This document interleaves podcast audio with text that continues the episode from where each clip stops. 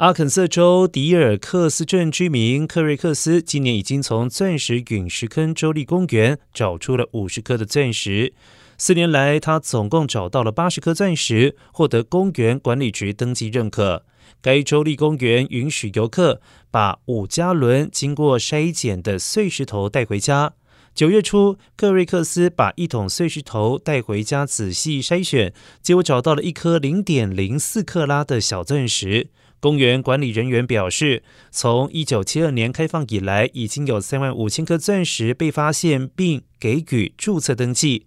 克瑞克斯的零点零四克拉白钻刚好就是第三万五千颗。